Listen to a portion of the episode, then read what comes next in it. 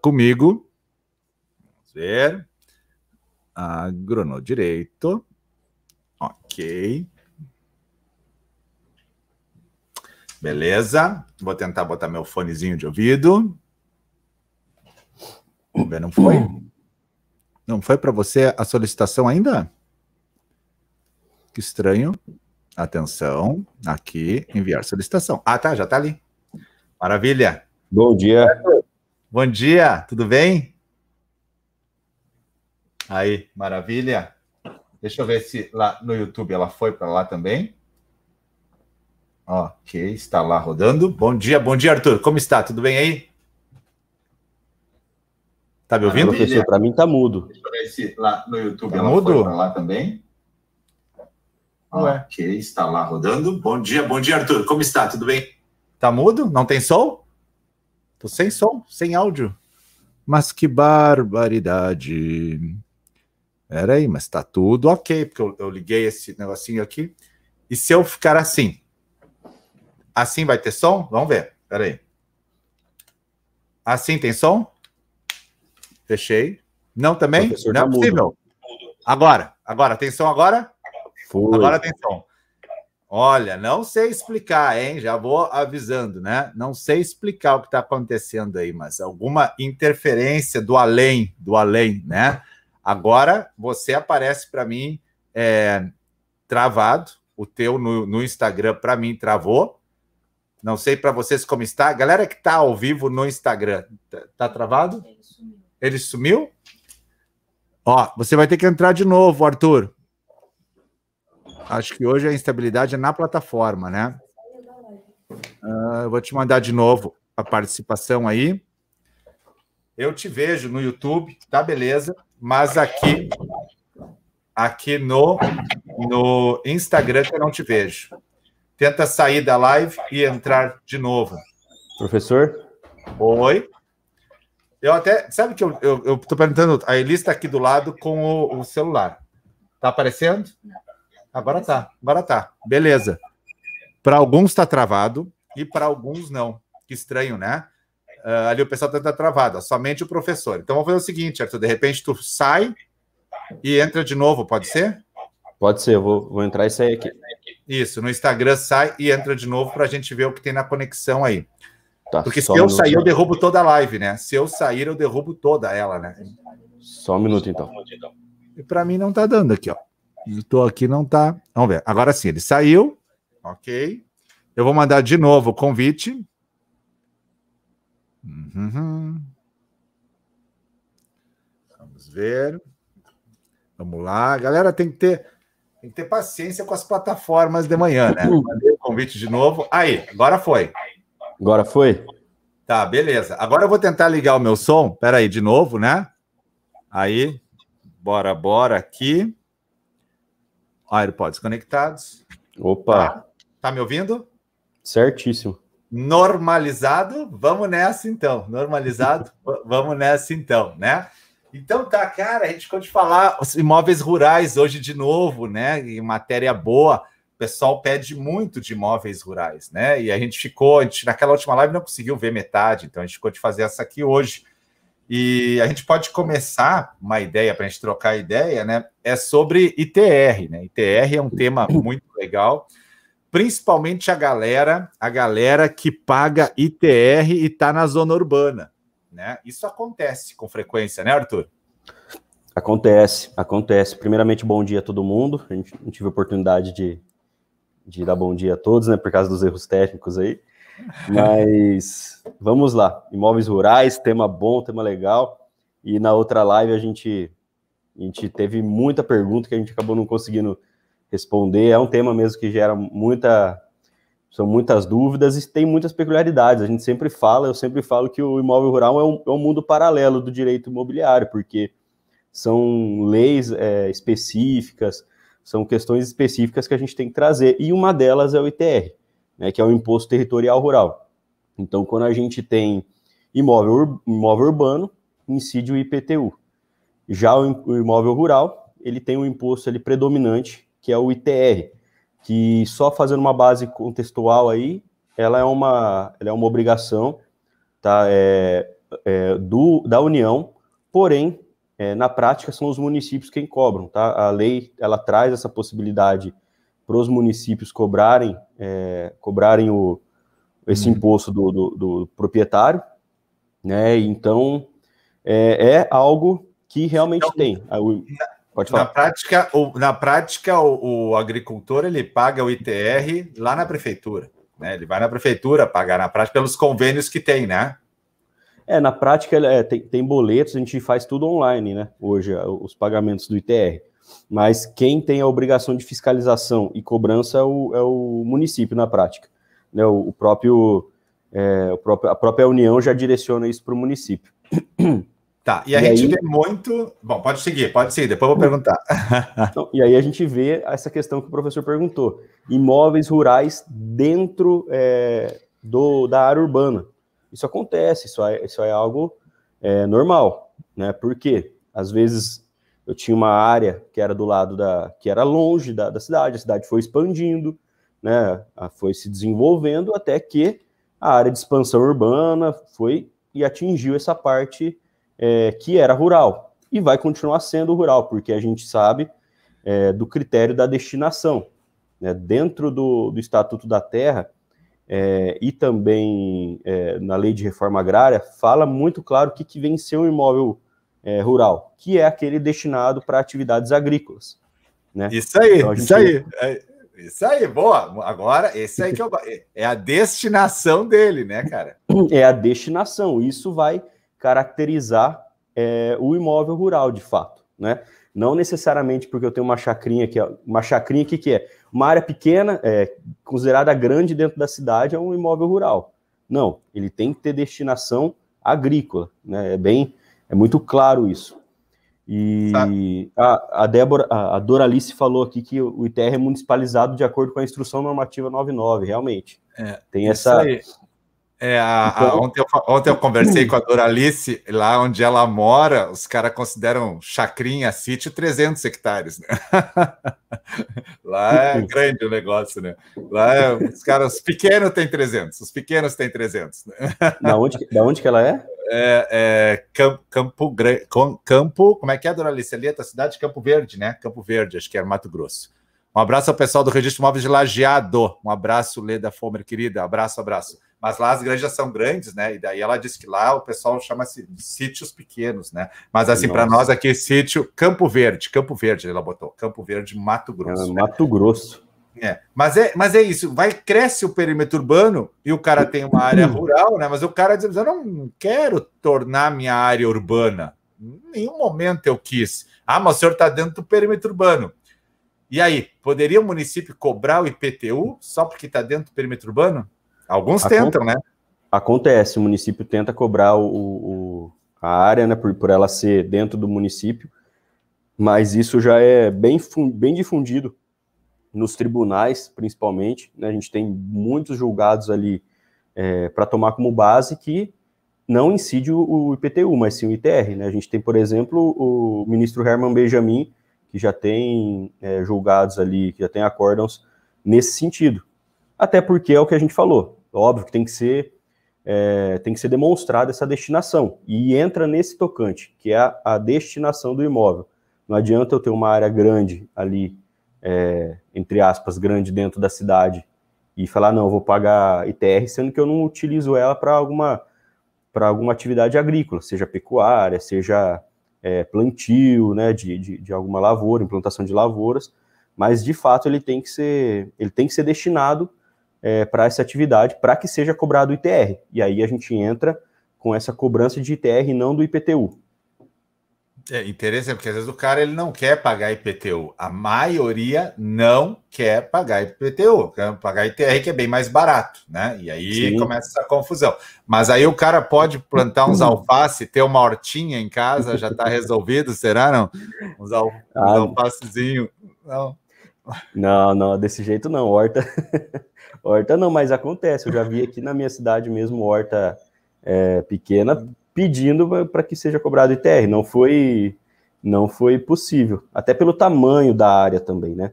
Que aí a gente, que a gente entra também naquelas questões de, é, do tamanho da área e da exploração de fato que ela pode que ela pode, é, que ela pode explorar, né?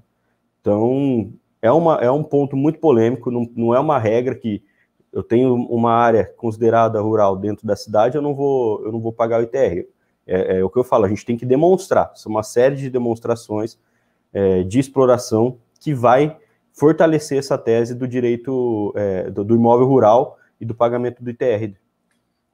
Sabe que até lá no, no, no YouTube, lá o Elisandro falou também, é, tem pessoas que não pagam ITR e não pagam IPTU, tá? Porque eles estão numa zona cinzenta, cara. Olha só, né? O, o tem Essa aquela área. De, é, ah, ah, da área de expansão urbana ali, o cara fica ali, não paga um nem outro, fica um tempinho assim. Eu já vi isso, já vi isso. E aí o cara, ah, não tenho mais o cadastro rural porque é, o meu imóvel está na área de expansão urbana. Beleza. E o município? Não, o município não está cobrando IPTU na área de expansão urbana, só pode cobrar na área urbana, tá? Já vi isso aí também. Incrível, né? Caramba, mas eu, eu fico é, pensando amanhã isso aí, como é que vai ficar? É, exatamente, ninguém pensa no amanhã, todo mundo só quer. Aí botou a Fábia Siqueira botou ali, ó. Muitos não pagam. Exatamente. Por quê? Porque o município diz: ah, tu tá numa zona de expansão urbana, beleza, que é depois da urbana, né? Mas eu não vou te cobrar IPTU ainda, porque ainda não tem os equipamentos, aqueles todos de uma zona urbana, né? Não tem uhum. ainda a iluminação, escoamento de água pluvial, calçamento, então não posso te cobrar IPTU. Mas também ele já não está mais no rural, daí o cara fica num limbo, num limbo, e ele não paga um nem outro. Interessante, né? Interessante, e é o que o professor falou mesmo. Também tem essa questão de infraestrutura do município, né? Porque a gente sabe que para cobrar o IPTU, ele também tem esses requisitos. O município ele tem que fornecer algumas questões para o morador. E assim, se ele não fornece, também é complicado co cobrar o IPTU, né? É, e por isso que o cara fica no limbo, ele fica sem pagar nada, né? E aí aquela confusão, e daí ele não é mais rural, mas aí ele consegue negativa municipal, porque ele não tem débito lá. Então, isso, cara, a, a prática é outro negócio, né? Não adianta, né? o mundo é curiosíssimo, né? Bom, mas não, eu não é posso é ter eu posso, então, ter imóveis rurais dentro da zona urbana. E aqui tem um detalhe que ele aí ele pode furar a fração mínima de parcelamento, né, Arthur? Aqui ele pode furar, porque o cara, de repente, está ali dentro do, da área urbana, mas ele consegue tornar o imóvel menor que a fração mínima, que às vezes é 3, é 2, é 5 hectares, e ele fura e alega isso e que alega o quê? Ele está plantando, está cultivando, né? Os caras no interior tem muito Sim. assim, um terreno cheio de milho, né? Cheio de milho, assim. Mandioca. Mandioca, né? E aí os caras se safam, né? E é uma das exceções a fração mínima de parcelamento. Aliás, explica um pouco para nós a fração mínima de parcelamento, né? É, vamos, vamos lembrar sobre a fração mínima de parcelamento. É, o imóvel rural, particularmente, ele tem essa, essa obrigação é, de para que seja feito um desmembramento, um loteamento, um, um parcelamento do solo, seja respeitada uma fração mínima de parcelamento, que é o mínimo de área possível para que seja desmembrada essa área e aberta uma nova matrícula, uma nova, um novo registro desse imóvel. Tá? Então, lembrando que cada imóvel vai ter sua fração mínima de parcelamento, não necessariamente dentro de uma cidade você tenha é, uma, uma mesma fração mínima de parcelamento. Em alguns casos acontece, onde eu moro mesmo, é bem é, taxado em 3 hectares, pelo menos aqui, mas uhum. tem outros municípios que já, já são diferentes. Por quê? Ele vai pegar como conceito para a fração mínima de parcelamento o módulo rural, que aí vem da, da, de outros conceitos, que é a agricultura familiar, vem outras questões, né? Então, por isso ele é variável, a fração mínima de parcelamento. Eu não posso considerar é, uma para todos os lugares. Mas o, o, que a gente sempre deixa claro para saber, tem no CCIR, a gente tem os cartórios de registro que podem nos orientar para isso, mas é importante deixar isso, a fração mínima de parcelamento, para que haja é, uma boa distribuição de, de registro, uma boa, boa distribuição de áreas, né? E, e para que não haja é, loteamentos aí irregulares, é, já tendo a fração mínima de parcelamento já tem tantos, né? acho que todo mundo aqui deve conhecer pelo menos um, uma chácara, ou tem até uma chácara irregular. É, né, eu ia dizer exatamente isso. Mínima. Exatamente. As chácaras são o dodói do país nesse momento, né? Que alguém nos ouça nessas lives e crie uma norma para ajudar a galera da chácara, né?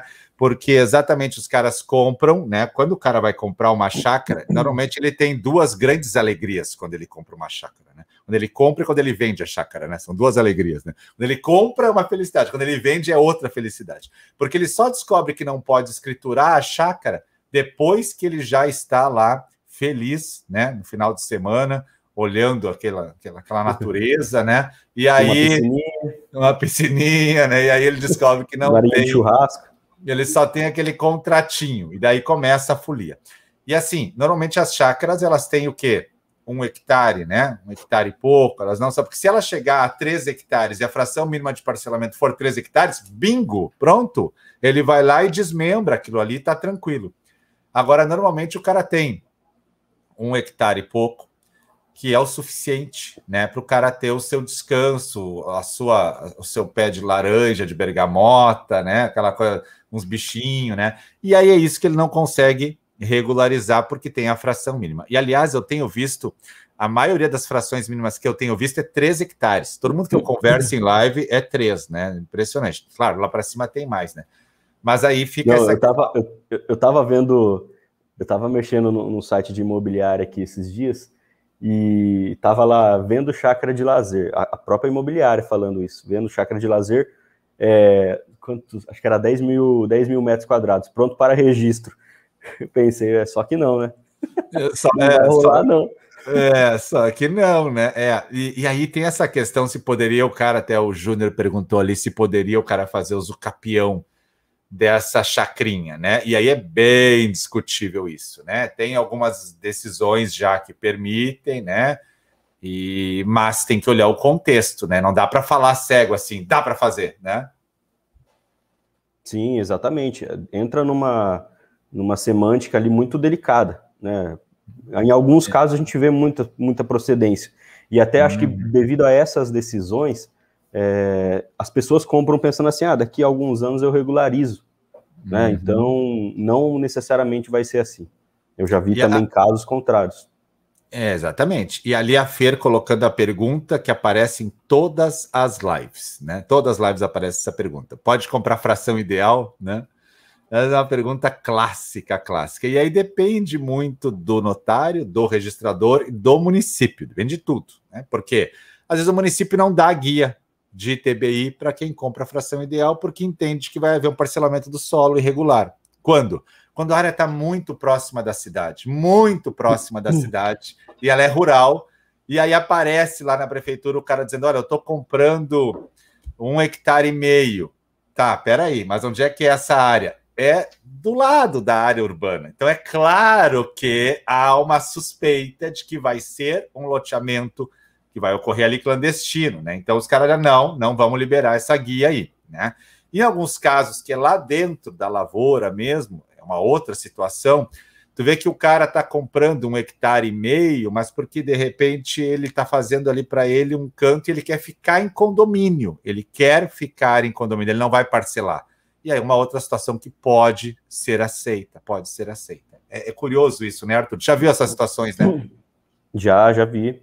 E é, e é realmente normal isso aí. Eu tenho clientes realmente que ainda falam assim: ah, mas eu não posso é, declarar só que é a parte ideal de um imóvel. Fala, olha, aqui, por exemplo, o, o, registrador já sabe, ele não, ele não registra, ele não vai tirar, né, ele não vai registrar, isso aí já é fato. Porém, é o que o professor falou, a gente tem casos que realmente é um, é um, é um condômino, né, dentro de uma dentro de uma área que é agrícola, que é muito maior. Às vezes acontece até de, de de pegar, por exemplo, em arrematação.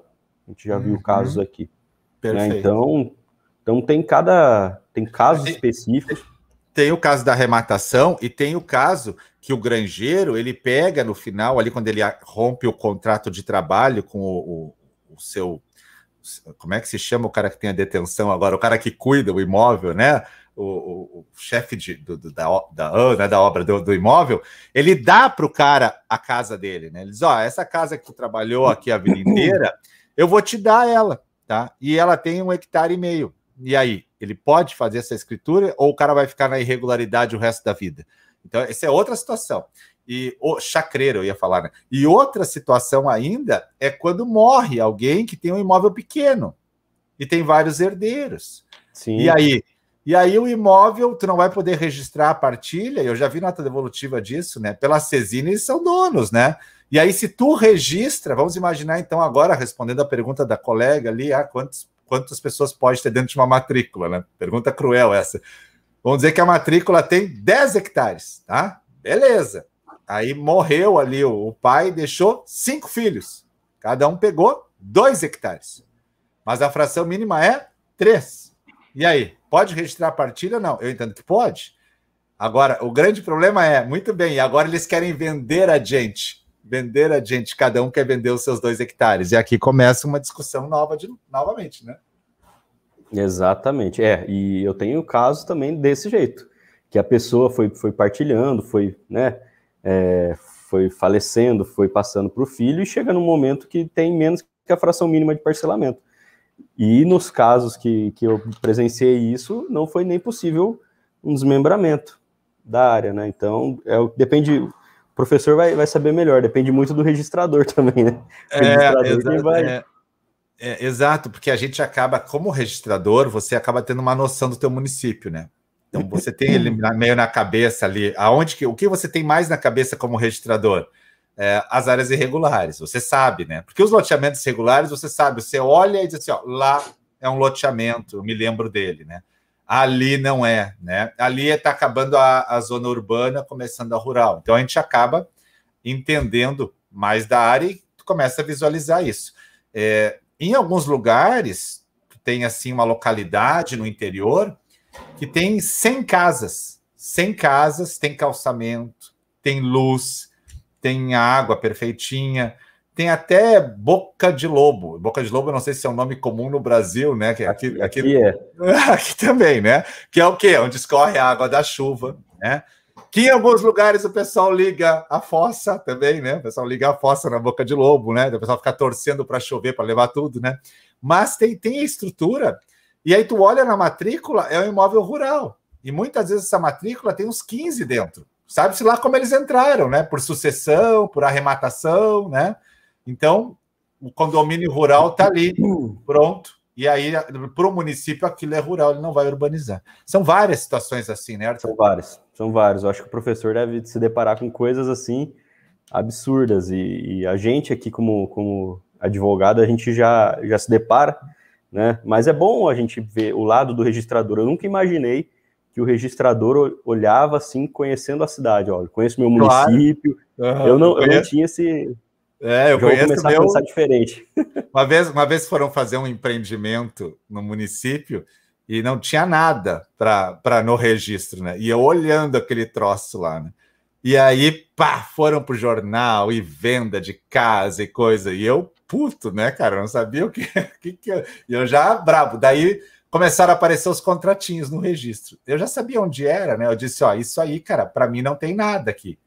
A pergunta é, lá na prefeitura tem algum projeto? Né? E aí começou a folia do troço, né? Porque não tinha também. Então, muitas vezes o que acontece, e agora a verdade como ela é, o município não fiscaliza. Esse é Essa é a maior verdade. É, e por quê? Por falta de pessoal, ou porque questões políticas, né? Questões políticas, ou porque é, é, época de campanha, ou porque alguém é amigo do vereador, né? E aí as construções, pá, em tudo que é lugar, empreendimento, construção, chácara, ninguém faz nada. Aí depois o cara quer regularizar. E daí, quando ele quer regularizar, começa a foliar. Ah, o registro está trancando. Bom, pois é, né? Aí às vezes o cara, ó, mais verdade agora, hoje eu tô com a língua afiada. O cara não é amigo, o cara, o cara não é não é amigo do rei, aí ele não consegue, aí fiscaliza a obra dele, aí fiscaliza a obra dele, né? Não é amigo do rei, fiscaliza a obra dele, né? É isso aí, é a vida é. como ela é, né? A vida como o, ela é. As, as áreas rurais, ela, eu, eu entendo até uma, uma certa dificuldade para fiscalização, né? É, até porque não tinham antigamente é, é, sensoriamentos remotos, imagem de satélite. Hoje, a gente tem possibilidade. Agora, imóveis urbanos, né, entrando na, nessa área de, de imóveis urbanos, poxa, pera lá, é é, não é tão difícil assim, né? Não, é, Até porque o, o município está cobrando o IPTU de uma forma linda, né? Ele está lá recebendo claro, tudo. É sempre essa folia. Bom, Arthur, tem outro assunto que o pessoal pede muito, que é a questão ambiental em imóveis rurais. Né? Fala, Ótimo. Um pouco, fala um pouco da questão ambiental. Que, quais são as obrigações de quem tem um imóvel rural? O que, que pode acontecer se o cara desmatar? Como é que funciona isso? É, até voltando um pouco na, na, na, situação do ITR, fazendo um link com a questão ambiental, é sempre importante falar sobre a tributação, como que funciona a tributação do ITR, que sempre a lei vai falar que é através do, do, da, do valor da terra nua. O que, que seria a terra nua? Então, ou seja, são descontados, por exemplo, é, as matas. As matas não são tributadas. Então, por, pelo ITR ser um ato declaratório, é, o proprietário para quando for contratar um, um, contador, tem uma conciliação com o engenheiro, com uma questão ambiental, para que faça esse desconto é, das matas, da APP, dentro do imóvel, porque isso não vai ser tributado. Porque se eu faço uma. Eu só, tribu, só coloco lá a minha área, né, coloco as minhas benfeitorias, poxa, eu vou ser tributado, muito mais tributado, né? Então, dentro do, dentro do ITR tem algo que chama um ato declaratório imobiliário, o ADA, é, ambiental, perdão, o ADA, que é do IBAMA. Faça o ADA, é, demonstre, demonstre é, quanto de área verde você tem, para que seja descontado isso do teu ITR. Né? Então é sempre importante fazer uma boa declaração, até para o proprietário não, não, pagar. Então eu vejo muitos, por exemplo, muitos é, ITRs mal declarados. E aí a gente entra na, na questão do CAR, que é o Cadastro Ambiental Rural que uhum. hoje muitos, muitos profissionais fazem o espelho do CAR para o ITR, para o ADA, né? Para justamente eu ter uma uniformidade de informações. Então, só contextualizando sobre o CAR, é, a gente falou um pouco na live passada, mas é muito importante porque é um ponto muito sensível, muito polêmico. Né? O CAR é o Cadastro Ambiental Rural. Então, todos os, os proprietários e possuidores de imóveis rurais, ele tem a obrigação da declaração do CAR, tá? Que aí dentro do CAR você vai declarar o teu perímetro, ou seja, o, a área do seu imóvel, e dentro desse imóvel, o que, que ele tem de caráter ambiental, ou seja, reserva legal, de uma forma chula. O que, que vem ser uma reserva legal? O mato, né? Para que os advogados ambientais nem os ambientalistas escutem eu falando isso. Mas vamos considerar que é o mato, aquele mato que está lá dentro da área. Então, a reserva legal, essa é uma reserva legal. E a gente tem a APP, que é a área de preservação permanente, que na maioria dos casos é aquela mata ciliar em volta do rio, né? É uma faixa em volta do rio ali de 30 a até 500 metros, dependendo da largura do rio. Tá? Então, é, que serve para dar, dar, serve para dar vida ao rio, né? porque a mata que está do lado do rio dá vida ao rio, né? Aquela, o ecossistema funciona ali. E, essa, e esse, o matinho, o mato, mato esse na cidade, ele, ele é muito curioso, né? Ninguém gosta de árvore na frente da loja no comércio. Uhum. Ninguém gosta, porque atrapalha a fachada mas todo mundo reclama que tem pouca árvore na cidade. É um contexto Exatamente. fantástico, né? Vocês têm pouca árvore, os caras cortam tudo, vão montar uma loja, tira a árvore, porque o letreiro não está aparecendo, né? É mais ou menos assim que funciona. E quando é. se faz um loteamento, loteamento, se deixa muitas vezes uma área verde lá naquele loteamento. E aí, para que, que é essa área verde, né? O que é essa área verde? Exatamente para os passarinhos estarem lá, para refrescar o loteamento, porque o ar passa ali, já torna ele um pouco mais agradável, né? E aí a gente enxerga muitas vezes essa área verde vai ser derrubada, né? Porque vai se fazer alguma construção ali. Né? Isso tem que ter um cuidado muito grande com a lei de loteamento, porque se eu compro um lote, eu compro um lote, um terreno, perto da área verde, daquele loteamento, é porque eu estou pensando assim: ó, bom, nós ficamos perto do matinho, é mais fresquinho, vai ter canto de passarinho. Se eu quiser, meus filhos vão ali brincar, beleza. Aí depois que eu construir a casa, os caras, nós vamos derrubar que vai vir aqui uma, uma empresa, agora sim instalar. Será que eu estou de acordo com isso? Né? É muito interessante a questão do mato, né? Não, mas nós vamos plantar umas árvores a 200 quilômetros daqui para ajudar o planeta. Não é assim, né?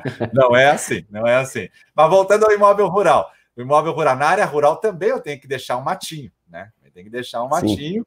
que às vezes o cara passa assim na, na, estrada, tá aquela lavoura linda, assim, umas parelhinhas, né? Aí só no meio tem um matinho, assim, deve estar tá todo mundo agarrado ali, né? Naquele meinho só, né? E a beira de rio, claro, tem que ter essa estrutura. E se o cara não, não reserva isso, como fica? É, até, até uma pessoa, acho que foi a é, Su, Su Hempel, ela perguntou se o cara é fiscalizado. O cara é. Ele, ele hoje ele é uma obrigação é, estatal, tá? Então o, o, Estado vai determinar o órgão responsável por essa análise do CAR. Então tudo que a gente declara, ele tem que ser analisado. E dessa análise ele pode aprovar ou não o que eu estou colocando. Por quê? Muito bom, muito importante a gente frisar que tudo que a gente está colocando no CAR é uma proposta, tá? Ele não é de fato uma reserva.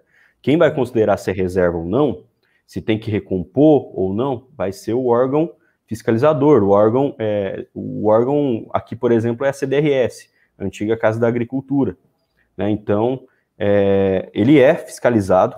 A, infelizmente, o CAR ele, ele apareceu, ele começou a ser muito forte em 2016, só que, por exemplo, no estado de São Paulo até hoje são 3% só de, de CAR analisado. Então, ele é deficitário ainda, essa, essa questão da análise. Eles estão estudando uma questão de, de análise automática, eu vejo com bons olhos, porém vai dar muita margem para discussão. Tá? Eu acho que, que vai ter muita discussão sobre, sobre a, a, o que é declarado no CAR ainda.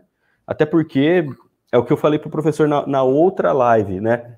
Que tem muitas, muitos profissionais que colocam ali um tantinho, sei lá, de 0,01 só para que seja registrado o imóvel, que seja que seja, é, que seja averbado o georreferenciamento, por exemplo. É, é, aliás, as informações, então... as informações dos imóveis rurais nunca são 100%, a gente sabe, né?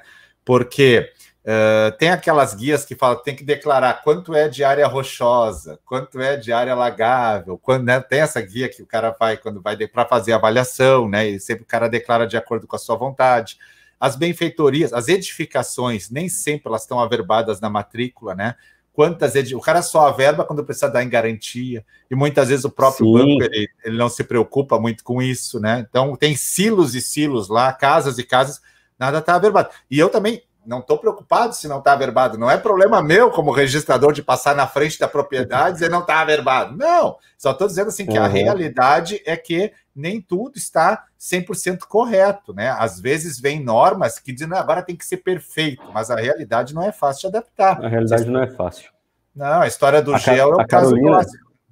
Oi? A Carolina falou que, que podia gravar algumas pílulas Pílulas Aí, de direito ambiental, que facilita. Eu vou, eu vou, eu vou dar um macete para hora de concurso, hora de, de prova, que, que vai matar a pau. APP. APP é só rural. É reserva legal, só rural. A APP ela pode ser rural e urbana. Então, se você ó. vê numa prova isso aí, ó, você já sabe, você vai lá, se está falando alguma coisa de área, de área urbana e está falando de, de, de reserva legal, tá errado já essa questão. Reserva legal, só rural, né? Só rural. Só rural. É uma exigência eu, rural. Eu, eu, consigo tirar uma reserva legal de uma matrícula, botar para outra, passar de uma para outra, assim? Posso derrubar aqui, passar para lá? É que... hum, então, depende. É sempre a resposta mais prudente. a gente tem que lembrar que dentro da legislação ela traz uma exigência legal né, da reserva legal dentro do imóvel, né, que tem que ter um mínimo, por exemplo. Eu posso fazer isso? Eu posso, desde que é, eu posso compensar a falta, a, a, sobra de uma área em outra. Isso sim eu posso fazer. Então, eu tenho que deixar bem delimitado é, aonde é essa sobra. Né? E no CAR da área que está sobrando, eu tenho que delimitar. É, e depois a área que eu estou, é, entre aspas, jogando para outra área também tem que ser delimitado, declarado no outro CAR. Tem que ser submetido à aprovação do órgão, é, do órgão ambiental, como a gente disse né? mas é possível, desde que também é, essa compensação que a lei traz como compensação não abra é, possibilidade para novos desmates. Tá? Então, se eu estou fazendo isso, eu não posso desmatar mais. Então, ele, ele deixa bem claro que não pode ser feito novos, novos desmates em cima é, dessa compensação. Tá? Interessante, a Duralice falou ali, compensação é complexo. Exatamente. É né? muito Exatamente. complexo, muito. Muito, muito complexo, né? Eu já li umas duas vezes e vou ter que ler mais umas cinco vezes para entender toda a parte de compensação ambiental, né? Muito complexo. E as, e as multas ambientais, elas, o cara tem que tirar às vezes a negativa, o cara pode dispensar a negativa quando compra, né? Tem essa questão que ela acompanha o imóvel, ela é uma obrigação própria rem, né? Ela acompanha o imóvel, as dívidas ambientais, né? É, é eu sempre, até no, no, no curso que eu que eu, que eu faço sobre direito imobiliário, eu sempre bato muito em cima da questão ambiental por isso, porque a gente tem que falar da due diligence, né, que é a análise imobiliária do imóvel, e eu sempre trago esse tocante ambiental. Por quê? Você pode, eu já vi casos, por exemplo, que a pessoa comprou um imóvel é, e o imóvel estava embargado, teve uma multa, é, um auto de infração, ele não foi cumprido e foi embargado a área. Então, assim, de repente você comprou um imóvel que está embargado, você não vai conseguir produzir nada nele. Né? Ou de repente, por exemplo, eu, eu eu tenho, comprei um imóvel para exploração, exploração de lavoura. Só que a minha área de lavoura foi embargada. O que, que eu vou fazer com ele? Eu não vou poder exercer a própria atividade da área que eu comprei, né? Então, é necessário uma, uma boa análise é, ambiental na, na, na, aquisição do imóvel. Então, tire certidão negativa de embargos, no site os caras cara, cara dispensam as negativas, né, Arthur? Os caras dispensam muitas vezes. Não, dispensa as negativas, dispensa as negativas, né? É um erro, né? Se, se, se, vocês verem o tanto de documentação que eu analiso quando vai adquirir um imóvel, eu tenho, assim, um cuidado enorme, tanto é, quanto à área, quanto ao proprietário, quanto ao vendedor. É feito toda essa análise, porque podem, pode ser transferido alguma coisa, alguma, alguma, obriga, alguma obrigação para quem compra. Tem um caso muito emblemático, é, recente, do, do cantor Amado Batista. O Amado Batista, ele estava vendendo, querendo vender a, a, a, o sitinho dele, né, acho que se eu não me engano era, ah, eu não lembro quantos mil hectares eram, mas era enorme a área, enorme. E ele estava querendo vender a, a, fazenda dele, com mais de duas mil cabeças de gado. É, é o sonho, né? Com uma mansão, várias mansões dentro da fazenda e também com uma, com uma multa ambiental de um milhão e meio para ser cumprida. Fora a obrigação de recomposição, que é o que o professor falou, que é próprio terreno. Né? Então, é, só falando de uma forma rápida sobre a questão ambiental, é, sempre deixo claro da tríplice responsabilidade ambiental. Ou seja, uma só é, conduta, que seja um, uma conduta é, danosa, pode gerar três complicações, sendo administrativa, penal é, e civil. Sendo a questão civil, próprio rem, ou seja, passa de um para outro. A, a, as questões é, penais e, e, administrativas são sancionatórias. Né? Já a, a questão civil, ela é reparatória, ou seja, a minha obrigação de reparar o dano, ela vai transferir para outra pessoa, para outro comprador, para outro sucessor do imóvel. É lindo, lindo. Vou dar um abraço aqui no Instagram pro Arthur Delguercio, professor Arthur Delguercio, tabelião em São Paulo, blog do DG, né? Meu querido amigo especial, professor do nosso país, faz um trabalho belíssimo, né? Que cunhou aquela linda expressão, batizou a expressão desvendando o tabelião de notas, né? Parabéns, parabéns, parabéns, né? Genial, parabéns. Sigam o Arthur, blog do DG, que é fera, fera, fera. É, vamos lá. Uh, ah, professor, deixa eu perguntar, aproveitar, Arthur, aonde o professor dá aula? O pessoal quer saber, onde é que o professor dá aula de pós? Onde é que está dando aula? Não, de pós ainda não, estou aguardando não, alguns convites aí. Ah, então eu, tá. eu tenho, eu tenho um, um, junto com alguns outros professores do, do CERS, tem um curso ali de contratos imobiliários na prática. E aí a gente fala toda a questão ah. imobiliária, e, e, dentro das questões imobiliárias eu fico responsável pela parte de imóvel rural. Né? E ali a é. gente fala sobre esse, sobre a questão dos imóveis rurais. Muito bom. Então, é lá bom, no, no CERS, contratos imobiliários na prática, no CERS, no CERS, no CERS. Tá aí, tá? Já então, pessoal que tem interesse em estudar com o professor, sigam o perfil do professor também, que é muito bacana. Vamos falar mais um pouco, a gente ainda tem um pouquinho de tempo, o pessoal pergunta muito extinção de condomínio de imóvel rural, né? Desmembramento de imóvel rural. É, lá no YouTube estão aparecendo algumas questões ali quanto ao benefício de averbar as. Qual é o benefício de averbar as construções rurais? Né? Depende se você pensa em dar elas em garantia, é um benefício, é né? um benefício sim.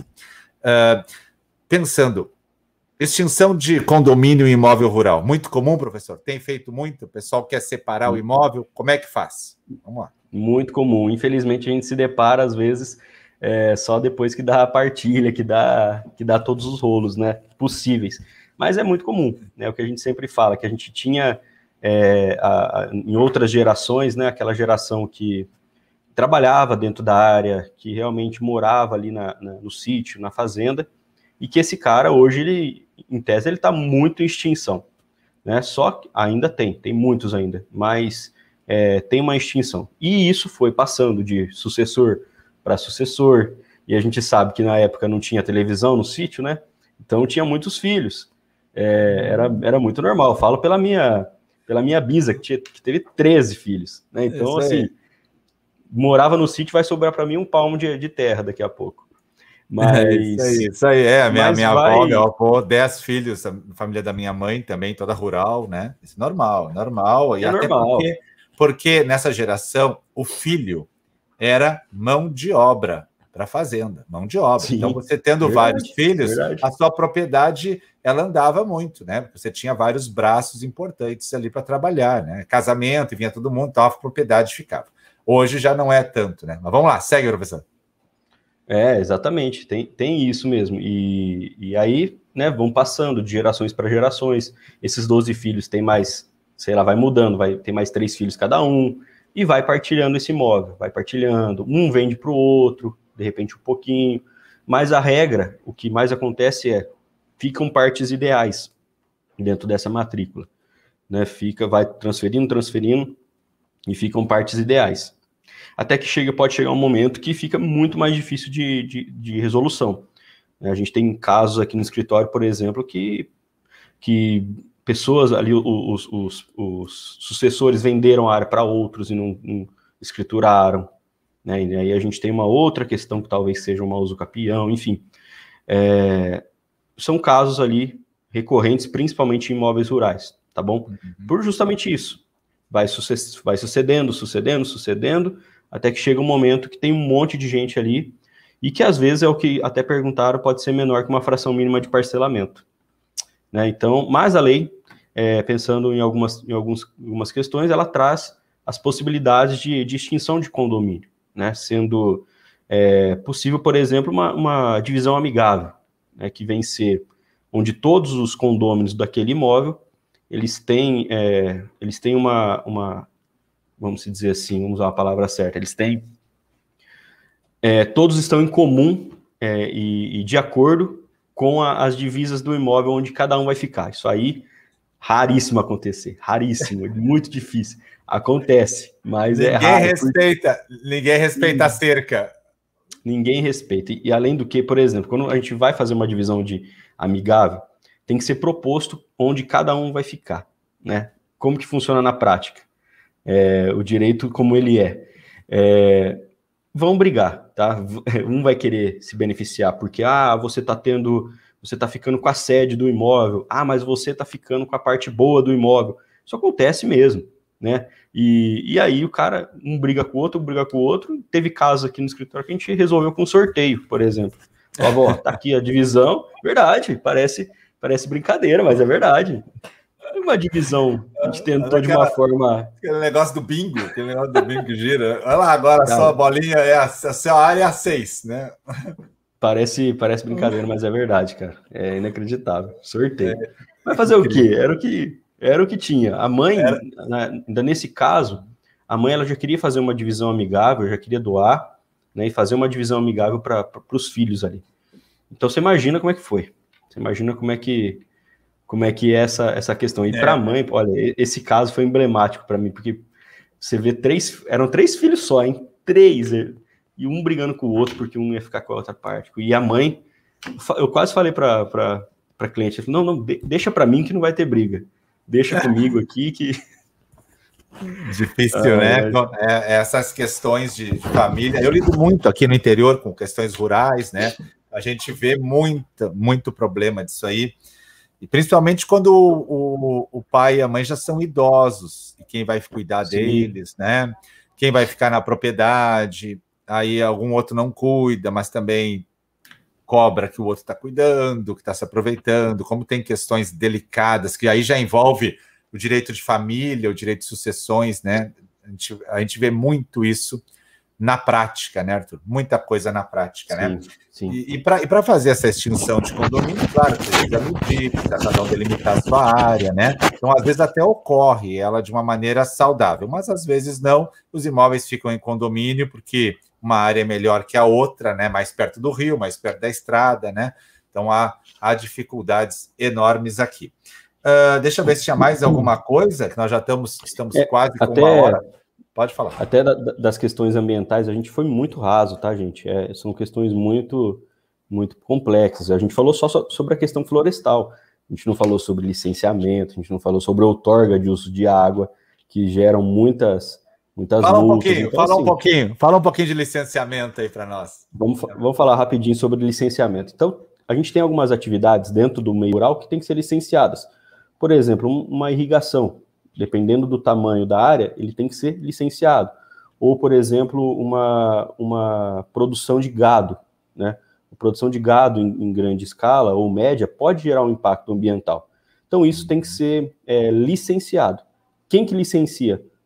Aqui, na, aqui em São Paulo, a CETESB, ele é o órgão licenciador, tá? E aí tem que ser feito é, todo o licenciamento, uma, um levantamento da área, de, por exemplo, vamos pôr do gado, de quantas cabeças de gado eu tenho intenção de rotacionar naquela área, para que seja é, licenciada essa atividade. E se não licenciar, posso levar multa. E a multa ambiental ela pode chegar até 50 milhões de reais. Né? A gente sempre Nossa. deixa claro que às vezes pode valer muito mais que a área. É, né? exatamente, né? Exatamente. E aí pode entrar naquela questão de embargar o imóvel, embargar a atividade. Né? Mas o licenciamento ele serve para isso, para é, autorizar aquela atividade que pode ser danosa, é, desde que pode ser um dano leve ou um dano alto é, ambiental. Interessante. O cara às vezes não tem noção e compra um monte de cabecinha de gado e começa a gerar um conflito agrário, né? Uhum. É, a gente, eu falo que eu falo a realidade de São Paulo. São Paulo é muito é um estado muito bom para isso, é, porque tem uma, um licenciamento simplificado, né? Então, é, pequenos empreendimentos, por exemplo, é, precisa de, precisa sempre do órgão ambiental, mas vai ser uma declaração simples, né? Pro, do, do, do, não vai precisar fazer, é, porque tem fases, tá? O licenciamento tem a licença licença prévia, licença é, licença de exploração, então tem são três fases do, do, licenciamento. É, licença prévia, licença de operação, fugiu a outra. Ah, depois eu, depois eu pesquiso e falo. Mas é, a, a definitiva, a definitiva deve ser a definitiva. Prévia, implantação e definitiva, não? Isso, é a de é. operação, é. que é a definitiva. É a prévia eu, de, de, implantação, eu, eu, de implantação, e é isso aí. Isso, eu sou um leigo em algumas coisas, mas eu já vi que passa o olho, é, passa o olho e o cara tem que ter uma memória fotográfica, isso. né? Eu fiquei lembrando dos, das licenças que passa. Isso é aí. isso mesmo. Então a gente tem primeiro uma licença prévia, né? Que, que vai ser que vai ser dado para o município pelo, pelo órgão estatal. Uhum. A gente tem a implantação, a licença de implantação para implantar aquele empreendimento. É, e aí, posteriormente, a gente tem a licença de operação, ou seja, você está apto é, para operar, né? De acordo com o que o órgão, é, o órgão determinou. E aí tem alguns casos, por exemplo, de grande impacto, uma hidrelétrica, por exemplo, que é necessário o, o EIA-RIMA, que é o estudo de impacto ambiental, ou seja, atividades com grande dano ambiental, com possíveis grandes danos ambientais, é necessário o EIA-RIMA, que é o estudo é, de impacto ambiental. Então, assim, é um mundo muito. Deixa, muito, deixa, eu, muito deixa eu cumprimentar a Caroline Nascimento, já? licença prévia, instalação e operação. A Camila Isso. Rodrigues, licença prévia, instalação e operação. As gurias estão ligadas aqui, né? Tá, todo mundo tá ligado. Guria é uma expressão gaúcha no sentido de jovens, né? Estão ligadas aí. Obrigado, obrigado, obrigado, né? Tem uma pergunta ali interessante, deixa eu ver aqui, o Leite Alexandro compartilhou, e ela foi antes da ISIS. O procedimento de uso capião extrajudicial, em que o confrontante é um assentamento, não titulado. Como pode ser feita a anuência junto ao INCRA? Vai na superintendência regional do INCRA, eu acredito, né? Tem que ser lá na superintendência regional, que é quem cuida daquela área ali. Eles que devem dar a anuência por ali, então. Imagino eu que seja por ali. Nunca tive um caso de assentamento não titulado para dar anuência, mas eu intimaria a, a superintendência no primeiro momento. Sim. E se achar que não tá bom, manda intimar mais gente também. alguém, alguém vai saltar nessa história aí, né? Muito é, mas é bom. é isso mesmo. Eu procuraria a superintendência também e, e notificaria ali para alguma questão de, de anuência. É, alguém também perguntou se dá para fazer CCIR de uma área menor que a fração mínima de parcelamento quando o imóvel foi cortado por uma estrada.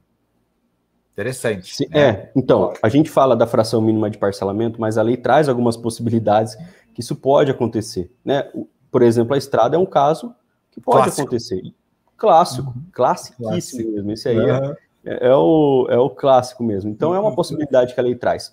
Ou, por exemplo, quando você vai desmembrar uma área para que seja é, é, para que seja anexada a outra vizinha, é uma uhum. outra possibilidade que a lei traz. Né? Então a gente traz, é. a lei traz algumas exceções, é sempre bom deixar claro isso. Mas dessa, regra, da, dessa da estrada, essa da estrada eu só vou ilustrar. Um exemplo é vir um decreto expropriatório. Desapropriou, vai ser ali, então o cara fica com a matrícula dele então menor do que a fração mínima e o decreto 62504 permite. Agora, o que acontece muito é que não tem a desapropriação, só passa a patrola, somente no interior, né? E aí a patrola passa, assim, aqui é uma estrada, o cara deixou, e as patrolas passam. E o cara fica com a sua matrícula ainda com a área que é da estrada. E aquilo passa muito tempo, e um dia o cara quer medir, quer organizar, porque ele vai dar em garantia, e ele olha, puxa, mas essa área da estrada ainda está dentro da matrícula. E aí, como é que ele tira agora a área da estrada, já que não houve desapropriação? Então, ele pode doar a área para o município, uma opção. Outra opção é ele renunciar à área, fazer uma escritura pública de renúncia, né? E outra opção em alguns estados é o cara demarcar a estrada e deixar lá dentro da matrícula, que eu particularmente não concordo, né? Ok? A okay, Giovana. Caso... Oi, pode falar. Já, já vi casos desses, já vi casos, por exemplo, também de é, linhas de transmissão que não foram averbadas na, na, na, na matrícula também a, a, a, questão da sessão, né? Então, vixe, olha, o, o, os imóveis rurais, você vê cada coisa que... Inclusive, é em, em, um caso desse, por exemplo, era uma, era uma área grande, a linha de transmissão passava aqui, ó. Chegava numa matrícula aqui, ela desaparecia, porque ela não estava averbada. Né? Então, são coisas que na prática acontecem. Muito bom, muito bom mesmo. Saudar a Sara Borges, adoro suas aulas. Obrigado, Sara. Obrigado. Isso é para mim, né? Não sei se é para mim ou para o professor. São para os dois, então tá muito obrigado também, também, também. Professor, nós estamos chegando ao fim, vai dar uma hora. A gente vai continuar lá no YouTube um pouquinho mais, né? Mas nós vamos fazer outras aulas. Depois quero conversar contigo aí para a gente até lá no curso, né? No meu curso, se você me desse a honra de dar uma aula lá para os alunos, né? Eu ficaria muito feliz. Eu tenho hoje mais de 1.600 alunos, eu estou com as vagas encerradas, todo mundo sabe, eu vou abrir vagas só em agosto, mas eu, eu estou montando um módulo de imóvel rural. Eu estou gravando, as gurias também, e eu gostaria que. Depois eu quero conversar contigo, que tu gravasse alguma coisa lá. Se tu topa, né? Vai Opa, já está aceito. Tá, vai ficar muito legal então. Vai ser ótimo. Esse módulo vai ao ar em agosto. Ele está ficando. O nome do módulo é Atenção Concorrência que gosta de me imitar. O nome do módulo é, Gui, é Imóvel Rural, o Guia Definitivo. Tá? Já para deixar bem claro, vai ser um módulo punk dentro do curso, tá? Deixa uma mensagem aí, professor, para a galera, que depois eu finalizo, a gente vai lá para o YouTube. Não, eu queria agradecer a todos né, pela, pelas perguntas. Sempre muito bom essa participação. É o que a gente gente sempre fala, a gente aprende demais, né? Com essa, essas, com essas conversas que a gente tem. E, e assim, imóveis rurais, ele, ele traz mesmo muita peculiaridade, é, muitas dúvidas, muitas coisas que na prática é, a gente se depara, o professor ele sabe muito bem, mas que a gente sempre acha alguma solução que seja, que seja viável, né?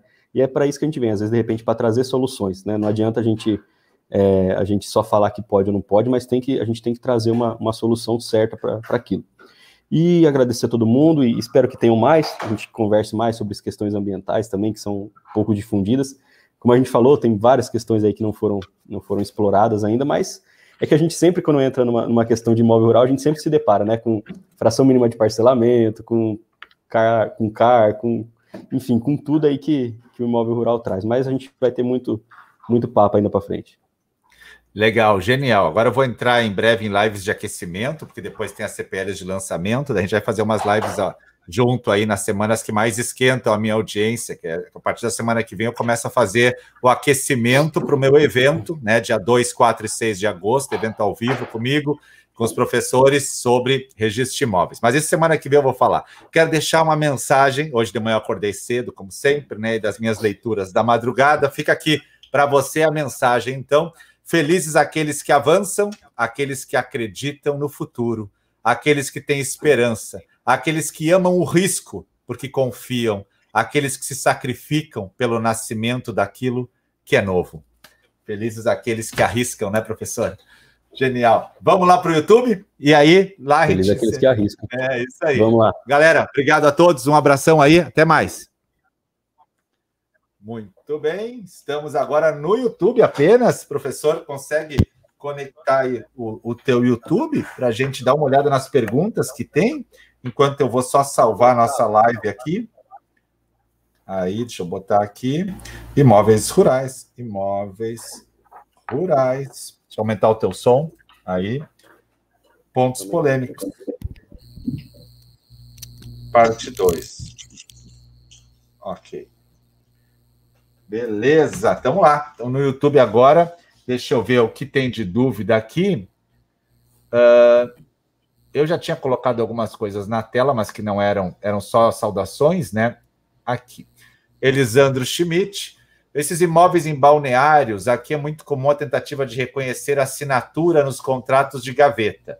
É, isso é muito pessoal do tabelião se reconhece ou não assinatura em contrato de gaveta, tá? Eu entendo que não, tá?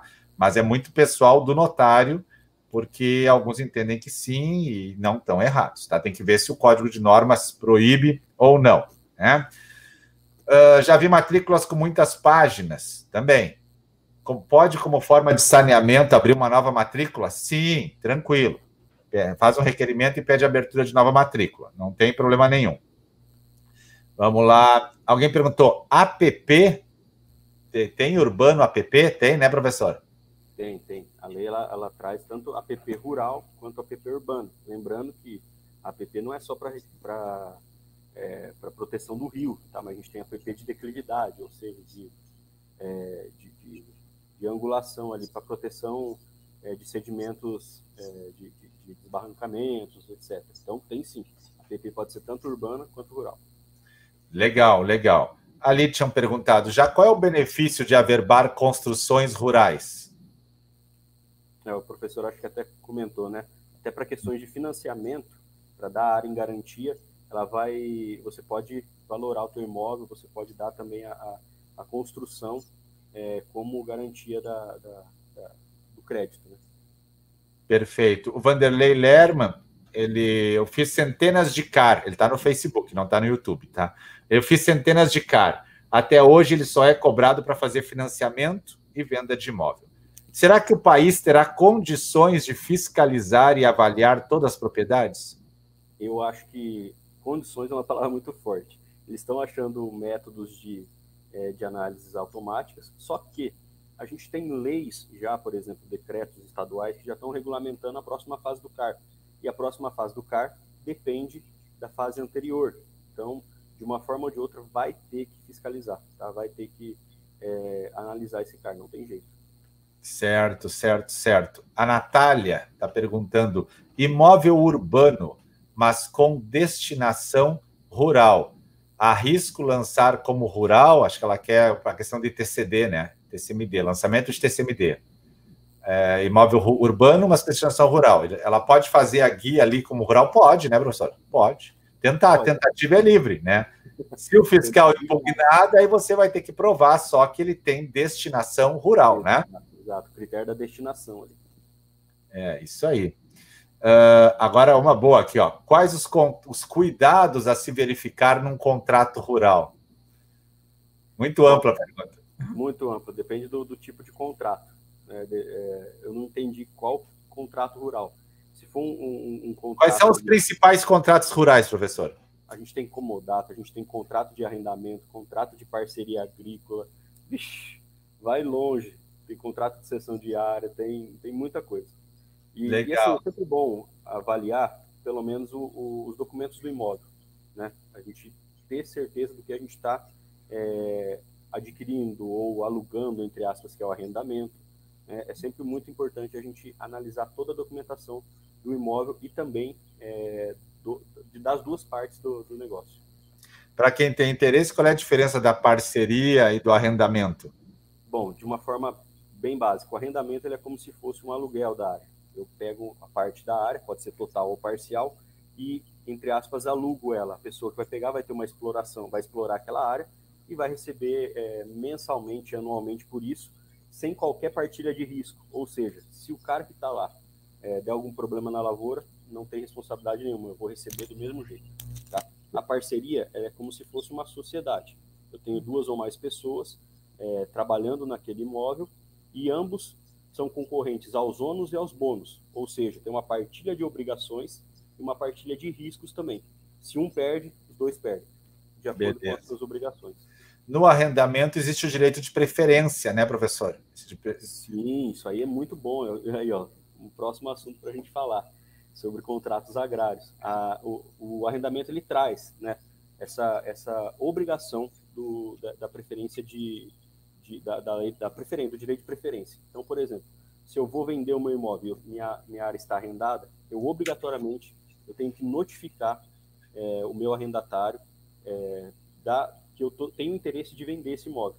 E aí ele vai ter, ele vai ter a preferência de compra, desde que sejam resguardados ali os, os, é, é os valores, né? Eu tenho, se eu tenho uma proposta maior, nada impede de eu vender para proposta maior, mas eu tenho que primeiro notificar e apresentar para quem está arrendando, tá? Uhum, perfeito. E ela, e ela não vai para matrícula, essa preferência, né? Esse contrato, em regra, não vai para matrícula, em né? Em regra, não. Em regra, não. Até porque o contrato de arrendamento ele pode ser até verbal. Né? É. Ele, é, é óbvio que é muito bom você ter uma formalização. Tem muita bucha que eu já vi aí, que já sobrou coisa aí que não quer contrato verbal. Então é necessária a instrumentalização. E eu, e eu, e eu, eu aconselho sim que seja averbado o, o. Eu também. Segurança no, nos estados que podem, eu também aconselho, né? Como notícia, pelo menos, né? Mas se não respeitar o direito de referência, resolve em anulação da compra e venda ou perdas e danos? Anulação, né? Anulação. Anula. É. É, até porque quando eu vou notificar o, o, arrendatário, eu tenho que notificar de uma forma que seja passível de, de, é, de, de comprovação. Né? Então, de repente, uma carta por AR, mas eu tenho que dar esse, esse esse prazo de 60 dias para ele se manifestar quanto, a, quanto ao interesse de aquisição. Muito bom, muito bom, muito bom. Bom, vamos ver lá então. Antônio Zardo, bom dia. Caixoeiro do Itapemirim, Espírito Santo. Bom dia, Antônio. Doralice, aqui no Mato Grosso, a SEMA tem um satélite muito bom para fiscalizar. Acho que é a questão da área do carro, né? Interessante isso aí, né? Por satélite. Né? O Mato Grosso ele, ele fiscaliza quase 100% por imagem de satélite. E aí manda só o auto de infração ali já. É, é, é. é muito, é muito É bom, quase que nem aquela fiscalização da polícia rodoviária com aquele secador de cabelo, só que os caras lá de cima mandam a fatura pro é, cara. Ó, acima, verdade, isso aí é verdade mesmo. Ó, o Elisandro perguntando, tema polêmico agora. O condômino tem preferência sobre o arrendatário? É, isso é curioso sempre, né? Então, uma área em condomínio tem o arrendatário e o condômino. Qual é o que tem preferência? Eu já vi essa discussão e realmente não, não cheguei a uma conclusão, mas eu acredito que quem está na posse tem a preferência, que é o arrendatário. Tá? Até porque dentro de uma linha de vulnerabilidade, o arrendatário está nessa linha, né? Ele está na linha, mais do que o. É. É o que me. Dessa forma também. E até porque a gente tem que pensar é, que ele tem, ele tem uma exploração ali, né? E o, arrenda, o arrendamento ele é para uma exploração agrícola. E a gente tem, por exemplo, lavouras que não é um ano só, são sete anos, né? São cinco anos de exploração. Lembrando dos, dos tempos mínimos da lei que traz sobre o arrendamento, por exemplo. Então, poxa, eu tenho que dar preferência para o arrendatário, porque pode ser que ele tenha no, no primeiro ano de exploração e ele tem mais cinco anos aí para explorar.